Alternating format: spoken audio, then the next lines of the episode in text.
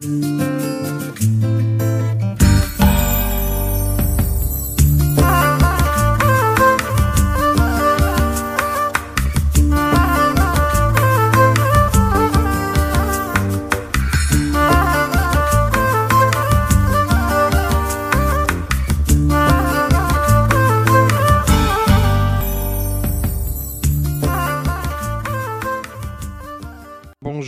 Jacques au micro. Je reçois aujourd'hui Monsieur Pascal Pernaud. Bonjour. Bonjour.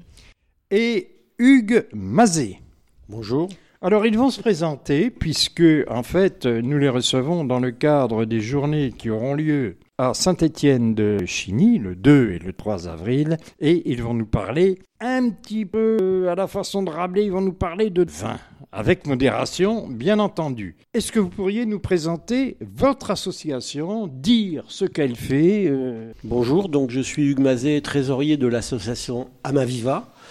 Amaviva, c'est une association qui a maintenant une petite quinzaine d'années, a créé un salon qui se tient chaque année à Saint-Étienne-de-Chigny le premier week-end d'avril. Euh, le but de cette association, c'est essentiellement de promouvoir des vins que l'on appelle libres, vivants et authentiques, pour simplifier, des vignes qui sont cultivées euh, dans le respect euh, de l'environnement. Quelle est la différence entre la, la, biodynamique et qu'est-ce que c'est qu'un vin biodynamique, qu'est-ce que c'est qu'un vin biologique? Est-ce qu'il y a une différence? Oui, alors il y a une différence assez importante. Alors on peut dire qu'un vin euh, en biodynamie, euh, il est déjà au minimum biologique, c'est-à-dire qu'il n'y a aucun intrant euh, de synthèse, de produits de synthèse, pesticides, fongicides, qui sont ni désherbants dans le traitement de la vigne et des sols. ce qui est euh, je dirais le supplément qu'il y a, c'est qu'il y a des modes de traitement alternatifs ou complémentaires du soufre et de, du cuivre, du sulfate de cuivre, qui sont les deux moyens euh, qui ont été inventés au XIXe siècle pour lutter contre deux grandes maladies euh, de la vigne, de maladies à champignons, des maladies cryptogamiques comme on dit, l'oïdium et le mildiou. pour ce faire, les biodynamistes utilisent ils euh, font des, bouillons d'ortie, par exemple, des mélanges faits avec de la corne de vache et de, la bouse de vache qui est mis sous terre pendant six mois et qui est dilué, un peu comme de l'homéopathie. Hein. C'est un petit peu, ça ressemble beaucoup à l'homéopathie et qui est euh, mis sur la vigne et dans les sols et qui est chargé euh, de dynamiser ces sols. C'est-à-dire que ces produits ont euh, un pouvoir assez dynamisant qui à la fois protège euh, des maladies et euh, permettent à la plante de se défendre un peu plus contre toutes ces maladies, notamment les maladies à champignons. C'est un peu ça le principe. Oui, je suis étonné du, bouillon d'ortie. Je croyais que le bouillon d'ortie était plus ou moins interdit, qu'il y avait en particulier, d'après ce que j'ai compris, une forte résistance des lobbies qui interdisaient ce produit. On a le droit d'employer ce produit? Oui, oui, absolument. Comme les jardiniers, d'ailleurs amateurs, le, font. Certains font leur euh, bouillon d'ortie eux-mêmes, qui sont des, décoctions d'ortie. Alors, pour compléter, il n'y a pas que ces produits-là. Il y a, il y a aussi euh, l'utilisation de plus en plus d'huiles essentielles, qui ont une fonction aussi de protection et de dynamisme. Son nom l'indique, la biodynamie, c'est une pratique culturelle qui permet de dynamiser la plante et de se renforcer euh, ses défenses naturelles avec des produits naturels. D'autre part, la biodynamie utilise, alors ça on y croit ou on n'y croit pas, c'est selon les vignerons qui pratiquent la biodynamie, qui travaillent beaucoup avec le cycle de la lune qui est bien connu de nos anciens jardiniers, qui taillaient à des moments précis, qui récoltaient à des moments précis, qui traitaient à des moments précis. Donc voilà ce qu'on peut dire de la biodynamie. Euh, d'autre part, dans le vin, les produits comme le soufre qui permet les sulfites, ce qu'on appelle les sulfites qui donnent mal à la tête, il y a un organisme de certification, enfin il y en a deux en, France et en Europe euh, pour la biodynamie, qui n'autorisent que des doses euh, de sulfite encore beaucoup plus réduites que dans les vins biologiques euh, courants. En effet, il y a une différence entre le, la biologie et la biodynamique. Oui, tout à fait. C'est une, je dirais que c'est une question de degré, quoi. Euh, en matière d'agriculture biologique, de viticulture biologique, il y a des normes et des produits qui sont imposés. Et ces normes et ces produits sont beaucoup plus draconiens, enfin imposés de façon draconienne en matière de biodynamie. Euh, je dirais administrativement, euh, légalement, comment est-ce que ça se passe?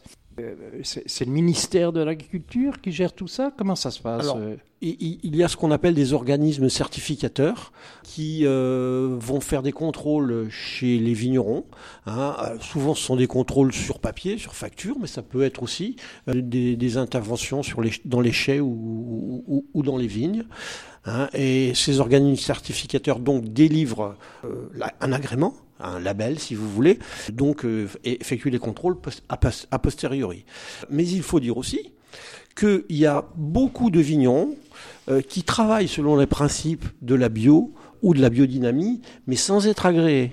Pourquoi? Parce qu'ils considèrent que le, la paperasse est trop importante, les contrôles sont trop euh, exigeants. Parfois même, il y en a certains qui considèrent que ce, ces exigences analytiques sont beaucoup trop légère par rapport à ce qu'ils souhaitent. Il y, a, il y a certains vignerons qu'on appelle, donc aujourd'hui c'est la mouvance des vins nature, qui disent, nous, on ne veut aucun intrant, pas le moindre intrant. Bon, ce qui peut poser des problèmes, mais qui peut faire aussi des vins euh, assez extraordinaires. Oui. Ce qu'on pourrait dire pour, pour compléter, c'est que depuis environ deux ans, il y a donc il y a une certification biologique qui existe depuis longtemps, certification biodynamique, et qu'il y a euh, depuis deux ans un cahier des charges reconnu, un label 20 méthode nature qui est euh, tout à fait légalisé parce qu'avant on pouvait mettre n'importe qui pouvait mettre 20 nature sans que ça soit vraiment contrôlé. Oui, mais légalisé par qui Alors c'est un organisme de certification aussi. Et un organisme. Il, dépend de qui cet organisme? Il est indépendant? Il est, euh, Ah oui, il est agréé par euh, les pouvoirs publics. D'accord. Forcément, il y a un cahier des charges qui est établi par la loi. Ce n'est pas un organisme qui décide tout seul de ce que doit être ce, label. Alors dans ce label, il y a deux catégories. Il y a les vins qui ont absolument zéro intrant, zéro produit euh, comme le soufre. C'est-à-dire qu'il n'y a aucun sulfite ajouté dans le vin. Et il y a une autre catégorie qui doit être indiquée sur la bouteille où c'est moins de 20 mg de sulfite par litre, de soufre par litre, ce qui est très très bas. Donc c'est deux. Donc c'est un nouveau label qui est établi légalement depuis euh, il y a deux ans et qui permet aux vignerons de pouvoir, enfin pour le client, d'être absolument certain que euh, ces vins sont de vrais vins nature et pas uniquement euh, déclaratifs de la part du, du vigneron. D'accord, alors vous nous apprenez beaucoup de choses, c'est très bien. On, va parler un petit peu de, Saint-Étienne de Chigny quand même, savoir qui sera là, comment ça va se passer, euh, etc. Déjà, je le signale à, nos auditeurs, on peut se rendre donc euh, à ce salon qui va durer deux jours. Il durera deux jours donc le samedi de 10h à 19h et le dimanche de 10h à 18h. L'entrée sera euh, tarifée 4 euros, mais après tout, euh, hein, il faut que tout le monde dise. Mais compris. pour ça, on aura droit à une séance évidemment de dégustation, plus un verre sérigraphié qui évidemment deviendra collector. Est-ce que euh, vous pouvez nous en dire euh, un petit peu plus sur ces viticulteurs qui seront là Qui, qui, qui prend la parole Qui les connaît un peu, ces viticulteurs? Les viticulteurs que nous avons, euh, nous avons proposé de participer à ce salon depuis euh, maintenant 13 ans, puisque c'est la 13e édition, ont été euh, choisis justement par le fait que dès le début, dans l'association, il y a eu comme règle de justement d'inviter des vignerons qui faisaient des vins authentiques, personnels, et qui sortait un petit peu des canons, euh, comment dire, un peu standards. Hein, euh, Qu'est-ce que vous entendez par canon Vous me faites peur quand on parle de vin. Ben, euh, c'est-à-dire que l'Institut national des appellations d'origine a, avec le temps, défini un peu un style pour une appellation. Et ce, style pour une appellation fait, pourrait faire penser pour le commun des mortels que, par exemple, les vins de Chinon sont tous à peu près semblables. C'est-à-dire qu'il respecte un style hein, qui, avec le temps, s'est imposé. Oui, mais nous, nous Euh, alors, très bien que ce n'est pas vrai. C'est- les graves, les... Bien sûr.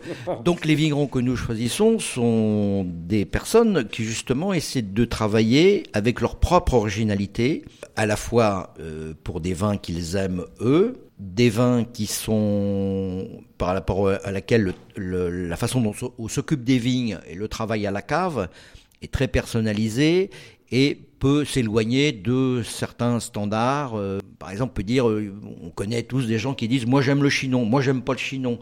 En fait, ça n'a pas trop de sens cette affaire-là parce qu'il y a des chinons, il n'y a pas un chinon, il n'y a, y a, y a pas un bourgueil, il y a des bourgueils. Euh, nous, nous choisissons des vignerons qui font des vins originaux et à leur image. D'accord. Voilà. Alors, c'est ce que vous appelez, je crois, enfin, vous vous intéressez beaucoup au vin, au vin modeste. Euh, que que faut-il entendre par euh, ce terme Alors, modeste Petite, modeste petite précision, euh, ce ne sont pas les vins modestes, mais les cépages modestes. Alors, pour tout vous dire, euh, beaucoup d'entre nous, nous sommes une trentaine d'adhérents à l'association. Et il y en a au moins le tiers qui fait partie d'une autre association qui s'appelle l'Association pour la défense des cépages modestes. Qu'entend-on par modeste? Eh bien, euh, revenons euh, à quelques années en arrière, l'époque du phylloxéra. Euh, C'était dramatique donc pour l'ensemble du vignoble français. On arrache tout. On arrache tout et on replante sur des plants américains. Et sur ces plants, on va greffer des cépages qui sont les plus productifs ou les plus faciles à cultiver. Par exemple, le merlot, que dire d'autre, euh, le pinot noir, euh, qui sont des cépages intéressants, mais qui ont euh, comment dirais-je, cette replantation massive de quelques cépages a laissé à l'abandon des cépages qui étaient moins productifs et plus difficiles à, à cultiver. Alors, il, en est resté quelques-uns, bien sûr. Euh, il y en avait euh, aussi dans, des conservatoires euh, agronomiques. Il y a quelques années, donc, à l'initiative de Philippe Meyer, journaliste bien connu, s'est créée cette association pour aider les vignerons à replanter ces cépages et à les commercialiser. Donc l'association s'est appelée Cépages Modestes. C'est un peu, je dirais, une courtoisie de langage, pour ne pas dire euh, ce sont des cépages extraordinaires qui ont été oubliés. D'accord. Alors, vous mettez à l'honneur le senso. C-E-N-C-E-S-A-U-T. Hein Et est-ce que vous pouvez nous, nous parler un petit peu du senso Cinsault. Le cinsault. Cinso. C-I-N. Ouais. C-I-N. Donc, je l'ai mal orthographié. Oui. Donc le, le cinsault est un cépage du sud de la France, euh, pourtour méditerranéen, euh, vallée du Rhône. Euh, C'est un cépage qui On, autrefois... trouve également au Chili, en Afrique du Oui, Sud. bien euh, sûr, oui, oui, comme beaucoup de cépages qui sont cultivés dans beaucoup de pays du monde, oui. Enfin, beaucoup de pays du monde, des climats chauds, secs, je crois que c'est une de ses particularités. Il Oui. s'adapte très bien à ce type de climat. Oui. Alors le, le euh, donc qui était un cépage assez répandu autrefois et qui a décliné euh, de façon très très importante, qui a malheureusement souffert aussi d'une surproduction, puisque dans certaines plaines on peut faire produire euh, au cinsault, euh, comme au carignan d'ailleurs, euh, des rendements très très importants au détriment de la qualité. C'est-à-dire? Euh, Les rendements? bah, C'est-à-dire plus de 100 hectos à l'hectare, voire Oui, beaucoup plus. ouais, hein, ouais. oui. Donc ces vins ont pâti d'une mauvaise réputation parce qu'ils étaient surexploités. On redécouvre le, le actuellement parce que par rapport au réchauffement climatique, c'est un, c'est un cépage qui, n'est, qui ne donne pas énormément d'alcool, qui permet de faire des vins qui ne sont pas trop riches en alcool, qui sont relativement légers, qui ont une buvabilité euh, assez intéressante. On peut dire que c'est un des cépages d'avenir pour le Sud par rapport au réchauffement cl- au Alors, climatique. c'est un, épa- un cépage d'avenir, mais qui, euh, qui en fait était cultivé euh, euh, de- de- depuis longtemps. Bien sûr, oui, oui, bien, bien Hein avant le phylloxéra, bien sûr. Oui, Oui, oui, puisque oui, Même, les, même, même les Romains, je crois, avaient été conquis par le, le cinsault. Oui, oui, oui, bien sûr. Hein Euh, la plupart des cépages sont très, très, très anciens, dont beaucoup ont transité euh, les Romains, les Grecs, euh, des cépages qui viennent de toute l'Europe, euh, bien sûr, du, du, du Caucase, euh, enfin des pays du Caucase. euh, ça a toujours circulé, hein, les, les, les cépages. Votre invité, votre invité est Dominique euh, Rimbert. Parce qu'il y aura euh, 25 vignerons. Hein, c'est, euh, Oui, 25 millions. hein. Alors, euh, Il nous vient du sud. C'est ça, tout à fait. De- le domaine Rimbert nous vient de Saint-Chinian. Alors Saint-Chinian, c'est une toute petite appellation qui est située au nord de Béziers.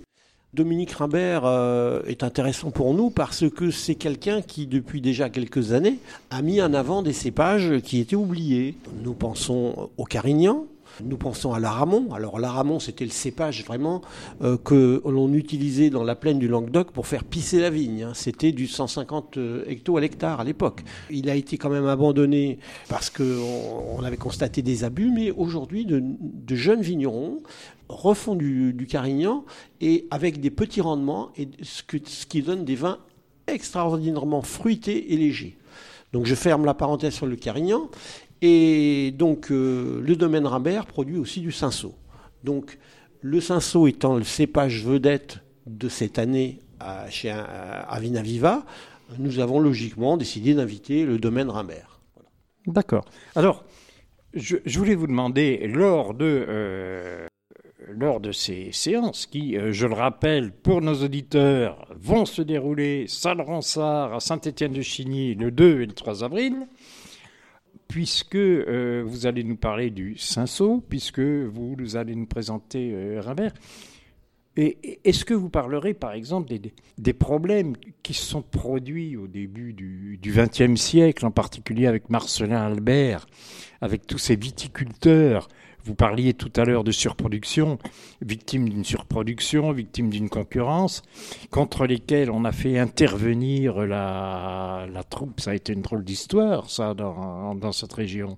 Est-ce que vous allez euh, en parler un petit peu à vos visiteurs euh, parce que, enfin bon, je voudrais qu'on le réhabilite un peu, ce Marcelin Albert. Alors, euh, c'est une très bonne idée et j'y suis particulièrement sensible puisque je suis originaire de cette région et petit-fils d'un vigneron.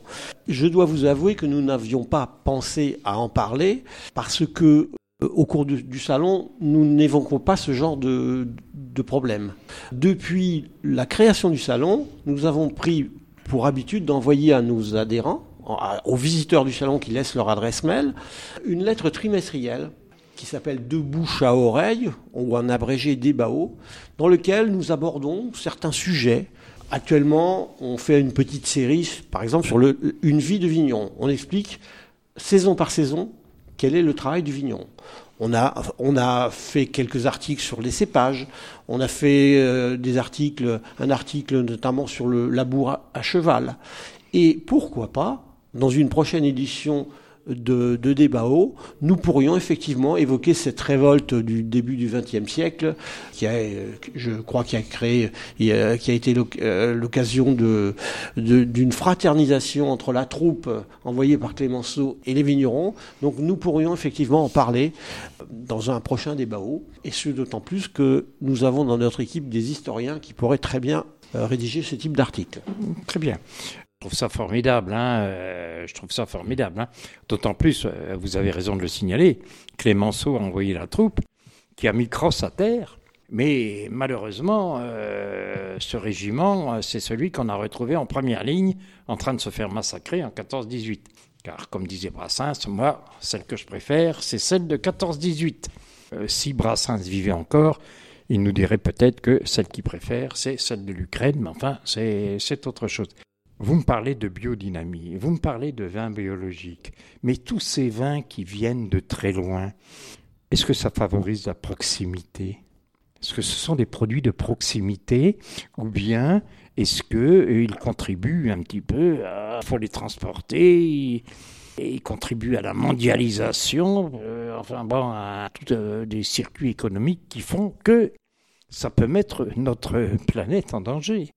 Est-ce que tous ces échanges, on me parle de vins euh, qui partent à droite, à gauche, au Japon, euh, en Chine, etc., est-ce que ça ne favorise pas le réchauffement climatique? Ben, Je pense que vous avez raison, tout à fait. On vous signale que notre association ne promeut que des vins français. On, on fait deux salons, donc celui du mois d'avril qu'on appelle les vins d'ailleurs, ailleurs voulant dire toute la France sauf la Touraine. Et au mois de juin, on fait un deuxième salon, un mini-salon, euh, sur euh, les vins de Touraine. Alors, à l'occasion de dégustation, quand même, euh, je pense notamment au Cinsault, nous allons faire goûter un Cinsault du Chili. Euh, parce que notre objectif est aussi euh, d'être pédagogue, pour montrer qu'on trouve ce cépage ailleurs que dans le sud de la France. Mais il s'agira simplement de faire déguster. Par exemple, il n'y aura pas de, vignerons euh, étrangers qui viendront à notre salon. Cela dit, ça me gênerait quand même de prendre une position selon laquelle on refuserait toute euh, introduction de, de vins étrangers. Effectivement, ça, favorise le réchauffement climatique, mais euh, il me semble aussi qu'il ne faut pas trop s'interdire de choses. Je ne serais pas opposé à ce qu'un jour un vigneron étranger euh, vienne à notre salon. De toute façon, comme tout ce qu'on fabrique sur cette planète, le vin n'échappe pas à la mondialisation des échanges et du commerce. Et là, effectivement, tous les vins, euh, qu'ils soient conventionnels, biologiques, biodynamiques, vins nature, sont exportés. oui, certains sont importés. Mais bon, c'est vrai que la balance des paiements française fait qu'on exporte plus de vins qu'on en importe. D'ailleurs, les Français, euh, très souvent, connaissent quand même assez mal les vins étrangers. Et à l'étranger, on peut faire de très grands vins aussi. Il n'y a pas que la France. Hein. On n'est pas, euh, c'est pas le cocorico. Euh, oui, oui, je, suis d'accord. Non, mais je faisais. Mais c'est vrai que le vin participe à la mondialisation des échanges. C'est absolument parce que certain. Je faisais cette réflexion. Ça n'y échappe pas, oui, oui. Vous, vous, connaissez sans doute le film Mondovino où euh, ce, euh, ce, problème est évidemment euh, soulevé. Ce qui se passe en Ukraine, il y a quand même un Guernica par jour en Ukraine. Je ne vais pas vous demander si on exporte, si on continue via certaines sociétés à exporter du vin en Russie, mais est-ce que euh, vous êtes inquiet de ce conflit en Ukraine? En ce qui concerne, je dis bien en ce qui concerne parce que je ne doute pas de, vos opinions, et mais en ce qui concerne le, vin, euh, je suppose que, je ne sais pas moi, euh, ça va augmenter le vin, on va le payer plus cher à cause de l'Ukraine? Alors, Enfin, à cause de l'Ukraine, à cause de Poutine, qui ne boit pas lui d'ailleurs. Paraît-il, oui. oui. je, sais que ce n'est pas le sujet, mais quand même dire qu'on nous sommes euh, l'association est catastrophée par ce qui se passe en Ukraine et, soutient euh, le peuple ukrainien. Mais au-delà de ça, et pour répondre à la question que vous avez posée concernant les exportations vers l'Ukraine ou la Russie, vers la Russie, notre petite association n'a pas la connaissance de, de ce qui se passe. On ose espérer que ces exportations ont été euh, au moins gelées. Concernant les prix, euh, concernant les prix, euh, il faut noter que depuis, alors ça c'est antérieur à la guerre en Ukraine, depuis quelque temps, on constate une augmentation de ce que l'on appelle les matières sèches euh, dans le métier. Que sont les matières sèches? Ce sont les bouteilles, les étiquettes, les bouchons, qui, pour des raisons de pénurie totalement, enfin très diverses, ont augmenté je dirais, au moins de 30% dans l'année qui vient de s'écouler. Et à ça, bien sûr, va s'ajouter euh, le prix du transport, parce que, enfin, le prix du pétrole, parce que nos vignerons ont des tracteurs, euh, le vin euh, est transporté, donc on va certainement constater une augmentation des prix. Et une troisième raison que j'allais oublier, c'est que pour nos vignerons, l'année 2021, ça a été l'année horrible, l'anus horribilis, le gel dans la plupart des régions, euh, le mildiou dans, certaines régions, la sécheresse dans d'autres régions. On considère que euh, la production française a diminué d'environ 30 à 40% l'année dernière. 30 millions d'hectolitres produits au lieu des 45 à 50 millions produits normalement. Et est-ce que cela a appauvri les viticulteurs ou est-ce qu'ils ont augmenté leur prix pour euh, régler leurs problèmes de trésorerie, selon les, vous Les deux, très certainement, souvent les deux. Mm. Ils sont obligés, euh, alors surtout euh, les vignerons qui travaillent, enfin les, comme les vignerons que nous invitons, hein, qui ne travaillent pas avec de la chimie, donc ils sont quand même, parce que bon, la chimie est très efficace évidemment pour protéger des maladies, donc ils prennent beaucoup plus de risques. Donc ils ont de toute façon des rendements euh, inférieurs. Il faut beaucoup plus de personnel. Euh, quand on fait travailler en bio, biodynamie, ben on embauche des gens parce qu'il faut travailler les sols. Il faut, enfin, on peut pas faire du vin euh, de façon, comment dire, semi-industrielle, disons. et donc tout ça coûte beaucoup plus cher. On fait des plus petits rendements.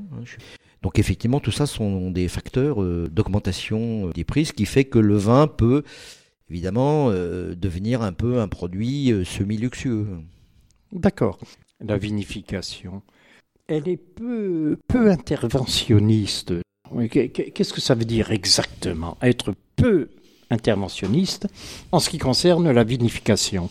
Alors, peu interventionniste ne veut pas dire que le vigneron rende ses raisins, les fait fermenter et puis euh, part se coucher. il y a une surveillance très importante il faut avoir euh, sur ces vins-là euh, un état sanitaire des raisins irréprochable, une hygiène dans le chai euh, non moins irréprochable. Quand on dit non interventionniste, ça veut dire que il y a très peu ou pas du tout ce qu'on appelle des intrants dans le vin, c'est-à-dire des produits œnologiques qui sont qui existent depuis disons les années 50 hein, qui se sont multipliés avec le développement de la chimie de, la recherche donc vise à euh, faire des vins qui, qui, ne bougent pas, qui peuvent être euh, transportés par euh, plus 40, 50 degrés ou, dans des entrepôts où il fait très froid et donc ils peuvent supporter ce genre de traitement. Donc des intrants, il y en a énormément, il y en a des, centaines euh, ces intrants sont des, sont des produits, produits de synthèse euh, surtout, enfin pas tous, mais beaucoup de produits de synthèse. Et d'autre part, il y a des techniques œnologiques très pointues maintenant qui permettent de désalcooliser les vins, désacidifier, réacidifier, euh, des techniques un peu complexes qui seraient difficiles d'élaborer ici et qui demandent un matériel très important et qui sont, alors si on parle d'osmose inverse, par exemple, bon, on va pas expliquer ce qu'est oh l'osmose inverse, mais c'est des gros mots, mais c'est des, ah des, oui, oui, oui. des techniques euh, physiques pour, euh, disons, rectifier les vins, euh, leur apporter un, plus de ceci, un moins de cela. tout ça, ça fait partie des techniques modernes qui fait qu'on peut ben, maintenant produire des vins qui sont alors certes moins chers, mais qui sont un petit peu standards, hein, qui n'ont pas justement l'âme que peuvent leur donner euh, des vignerons qui travaillent avec leur propre euh, personnalité, qui s'interdisent le plus possible de, d'avoir des, de mettre des intrants, enfin des produits euh, œnologiques dans, dans leur vin. Ce sont plus des fabricants de vin, hein, on pourrait dire. voilà, hein, si on veut résumer un petit peu. Pour, pour, donner un exemple, euh, par exemple, chaque année, on dit le Beaujolais a le, Beaujolais nouveau a un goût de banane. Ça, pendant des années, on a dit ça. Pourquoi? Tout simplement parce que euh, les vignerons mettaient une levure qui donnait goût de banane au Beaujolais nouveau. Donc, euh, c'est ce genre de technique que nous bannissons dans notre association. Beaujolais nouveau, c'est un peu commercial quand même. Hein. On en fait des très bons hein, maintenant. Justement, des vignerons qui travaillent en bio et en biodynamie mettent un point d'honneur maintenant à revenir à, ce, ces, vins nouveaux euh, de grande qualité, mais qu'on ne trouve pas dans les linéaires des grandes surfaces, évidemment. Écoutez, c'est très passionnant. Euh, on pourrait euh, évidemment. Je vais rappeler, hein, je vais rappeler que votre association Amaviva organise donc euh, ce Vina Vivia, excusez-moi, le 2 et le 3 avril, Salle-Ronsard à Saint-Étienne-de-Chigny. Je rappelle euh, les horaires. De, le samedi de 10h à 19h et le dimanche, attention, 10h, 18h. Après 18h, on ne peut plus déguster. L'entrée est fixée à 4 euros. Il y aura des séances de. Il y a trois dégustations dans la journée. Euh, Rabelais nous disait Bevez toujours, ne meurez jamais. Vous êtes d'accord avec lui? C'est très sympathique. Quand on voit euh, à la fin du, euh, du 19e siècle l'imagerie et de, véhiculée par beaucoup de médecins que le vin est extrêmement sain, qu'on peut boire. Moi, j'ai vu dans une thèse euh, sur le, sur le champagne les propos rapportés d'un médecin de l'époque qui conseillait de boire un litre de vin par repas et par jour. oui, mais du Bordeaux. Du Bordeaux. Non, alors les vins à l'époque faisaient 8-9 degrés en, moyenne. Hein. Maintenant, effectivement, on peut pas, on peut pas défendre une chose pareille. Le, vin a quand même une incidence. Il y a de l'alcool. Et l'alcool. Le mot de la fin. oui, j'ajouterais Bien sûr, nous ne garantissons pas l'immortalité, mais par contre, ceux qui boivent les vins venant de Vinaviva sont sûrs de ne pas avoir mal à la tête le lendemain matin. Ce qui est très bien, ce sera le mot de la fin. J'étais donc avec monsieur Pascal Pernaud et monsieur Hugues Mazet de l'association Vina Viva qui vous attendent donc le 2 et le 3 avril, salle Ronsard à Saint-Étienne de Chigny. C'était Jacques pour RFL Actu. Et évidemment, évidemment, je vais rappeler que l'abus d'alcool est euh, dangereux pour la santé. L'eau ferrugineuse, oui, l'alcool, non. À consommer avec modération.